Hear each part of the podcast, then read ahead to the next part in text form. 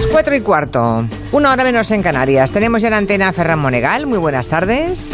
Muy buenas tardes. Dispuesto a contarnos lo que vio en la tele en las últimas horas. Creo que incluye un estreno que mm, estrenó ayer Televisión Española y que se llama Todos en Casa, ¿no? Todos en casa. ¿Y de qué va esto? Lo conduce Ion Aramendi. Ion Aramendi era un reportero que trabajó los últimos siete años en Telecinco, en el Sálvame, ya sabe usted, con el micrófono, buscando el cotilleo eh, de las celebrities. Y ahora ha sido fichado por Televisión Española para hacer un concurso que hace y además para hacer este programa nuevo, Todos en Casa, un momento un tanto surrealista.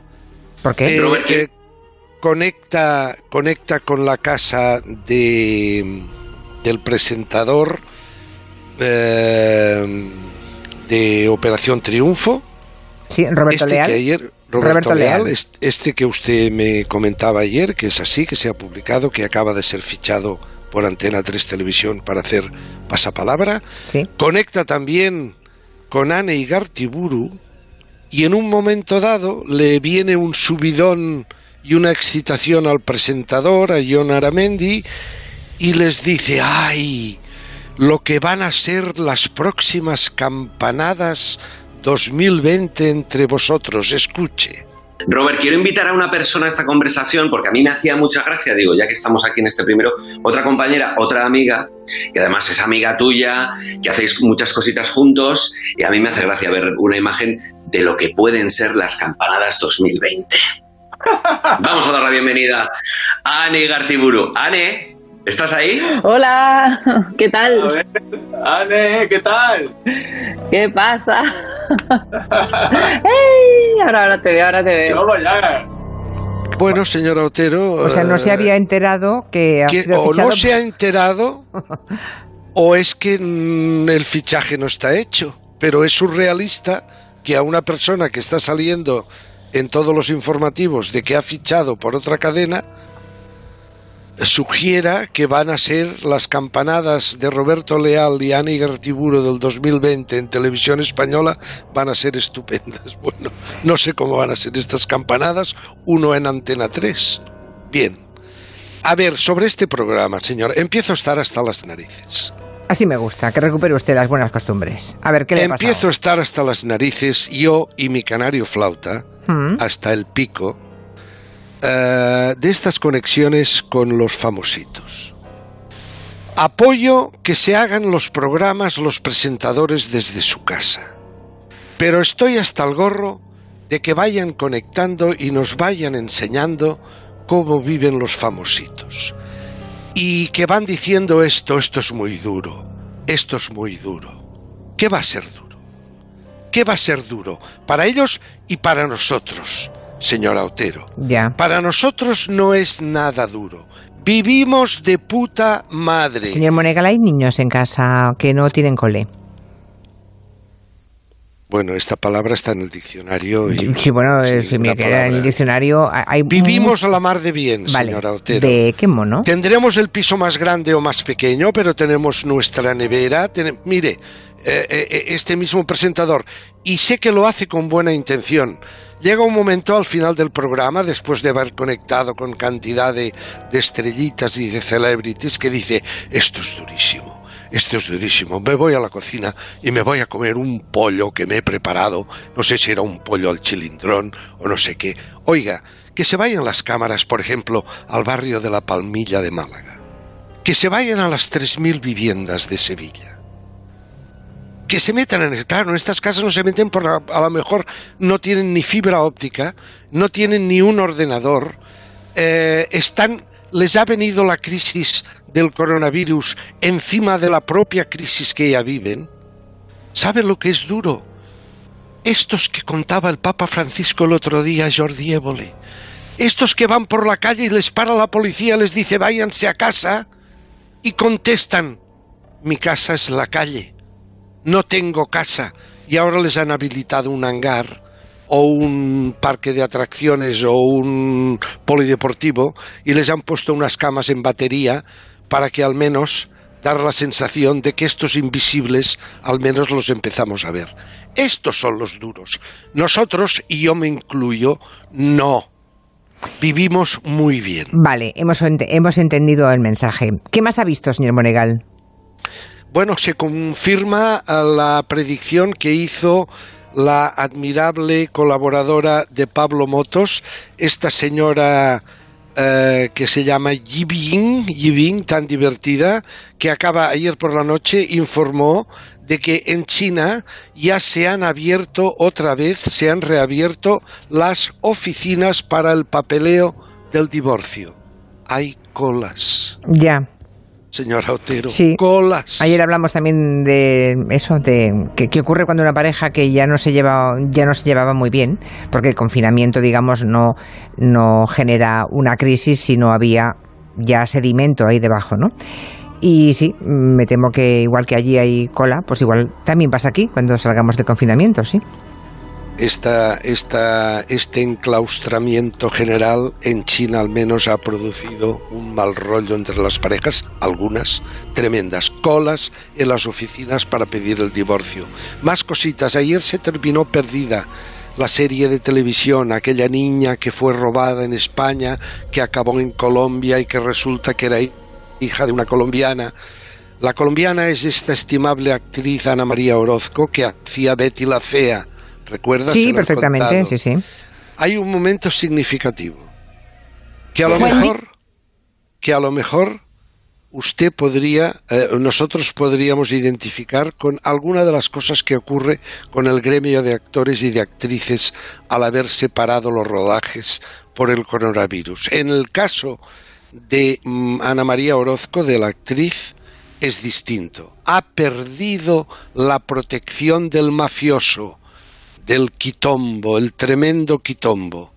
La protege él, le dan papeles en culebrones y se va al rodaje donde tenía que seguir haciendo pues de protagonista de un culebrón. Y mire qué le dicen. Buen día. Mire, no sé qué hace acá. ¿Cómo que qué hago acá? Vengo a rodar. ¿No nos quedan tres secuencias? Usted la despidieron. Pero es mi personaje. Y ya llevamos varios capítulos grabados. A ver, le explico, Milena. Esas escenas yo las voy a volver a rodar, pero con otra actriz. Porque es que usted es muy mala actriz, Milena, y no la quiero en mi producción. Esto se lo digo aquí tremendo. Tremendo, se la ha hecho, la cambia por otra. Y le dice usted es muy mala actriz cuando lleva hechas, hechos 300 capítulos. Hmm. La protección del mafioso y ahora la desgracia por no tener la protección del mafioso. Todo va por influencia, señor Otero. ya. Mm. ¿Vio dónde estabas eh, entonces? Sí, sí. Peinaba Ana Pastor el año 2010. Pasaron muchas cosas. Recuerde el año 2010. Fueron cuando empezaron aquella pésima operación de creo que era el Tribunal Supremo sobre el Estatut de Cataluña que le pasó el cepillo, como dijo Alfonso Guerra, le pasó el cepillo y lo descalificó y lo anuló y de allí vino todo. Pero hay un momento tremendo, dos frases del año 2010, que no fueron frases que pillaran los micrófonos, aquello que el político está desprevenido y está el micrófono abierto. No, Frases que dijeron dos políticos, uno Esperanza Aguirre, otro Javier León de la Riva, alcalde entonces de Valladolid, también del PP. Esperanza Aguirre, paseando por Becerril de la Sierra, estimable municipio de la Sierra de Madrid, con sus correligionarios un grupo de fans, les dice lo siguiente. Todo este enfrentamiento se hizo público cuando un micrófono pilló en fraganti a Aguirre durante esta visita a Becerril de la Sierra. Yo creo que nosotros hemos tenido la inmensa suerte de poderle dar un puesto a Izquierda Unida quitándoselo al hijo puta.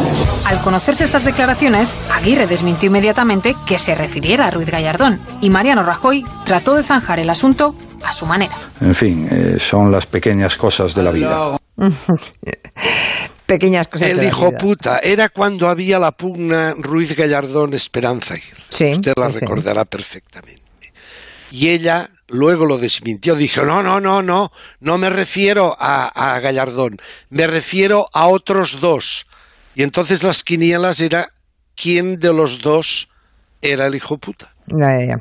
Y- Tremendo. y el momento de el desastroso alcalde de Valladolid, Javier León de la Riva, cuando refiriéndose a la nueva ministra que había nombrado Zapatero, Leire Pajín, se fija en su cara, se fija en su boca y hace este comentario.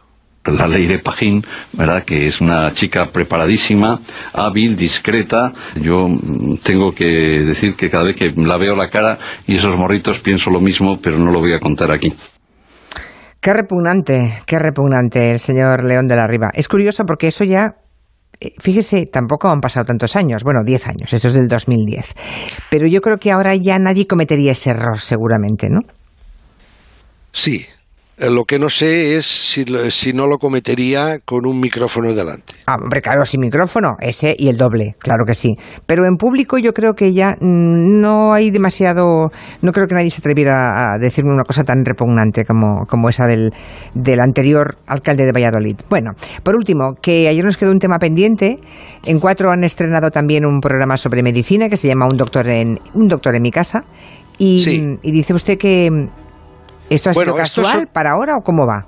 No, este es un programa, claro, ahora, eh, delante de que se han parado muchas producciones en, en los eh, servicios de producción, en las productoras que sirven a las teles, eh, están sacando mano del cajón de los olvidados. Este era un programa hecho creo que en el 2018, que tenían olvidado o guardado. Eh, es, es la traslación aquí de un célebre programa que se hace en Estados Unidos que se llama algo así como The Doctor in My House o algo así.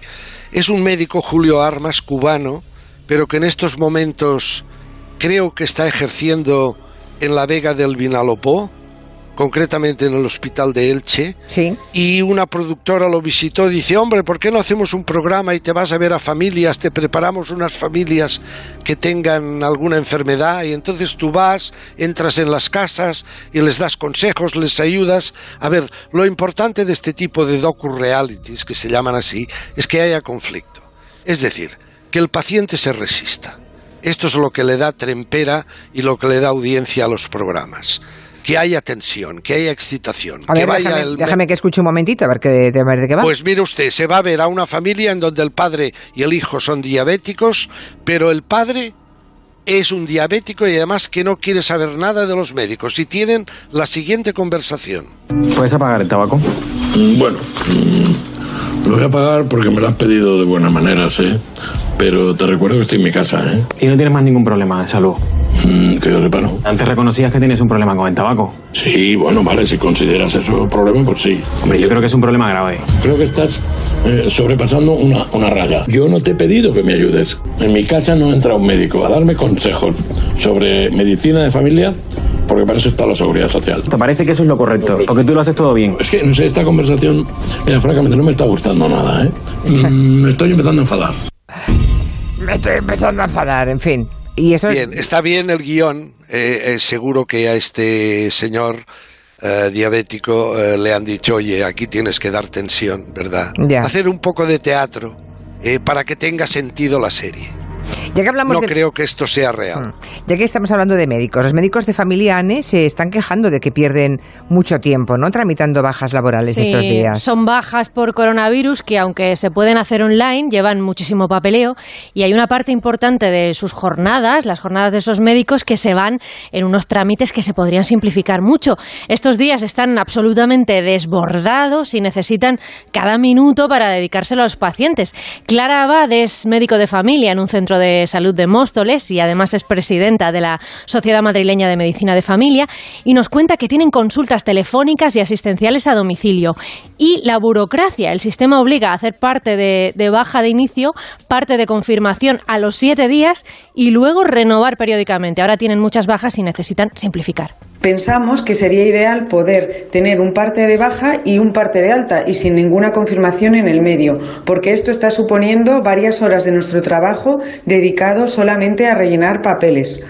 Actualmente las plantillas de médicos de familia no están completas porque tenemos compañeros que están de baja porque están eh, afectados por esta enfermedad. y además porque parte de nuestro personal está siendo llevado al hospital de campaña de IFEMA. Claro, cada médico se ocupa de sus bajas y además de la de sus compañeros. Son muchas horas. Piden a la consejería que solo haga falta parte de alta y de baja y que las de larga duración, las oncológicas o la de enfermedades crónicas, se renueven de manera automática. Pues es que otra cosa de lógica aplastante, ¿verdad? Eh, pero alguien tiene que verbalizarlo, requerirlo, pedirlo. Y ejecutarlo. claro, y ahora eh, a quien corresponda que se ponga las pilas y efectivamente aligeren el trabajo de esos médicos de, de la atención primaria que no pueden seguir perdiendo tantísimas horas en papeleo y burocracia con la falta que hacen los médicos en otros lugares. Señor Monegal, hasta mañana. Gracias, buenas tardes. Buenas tardes.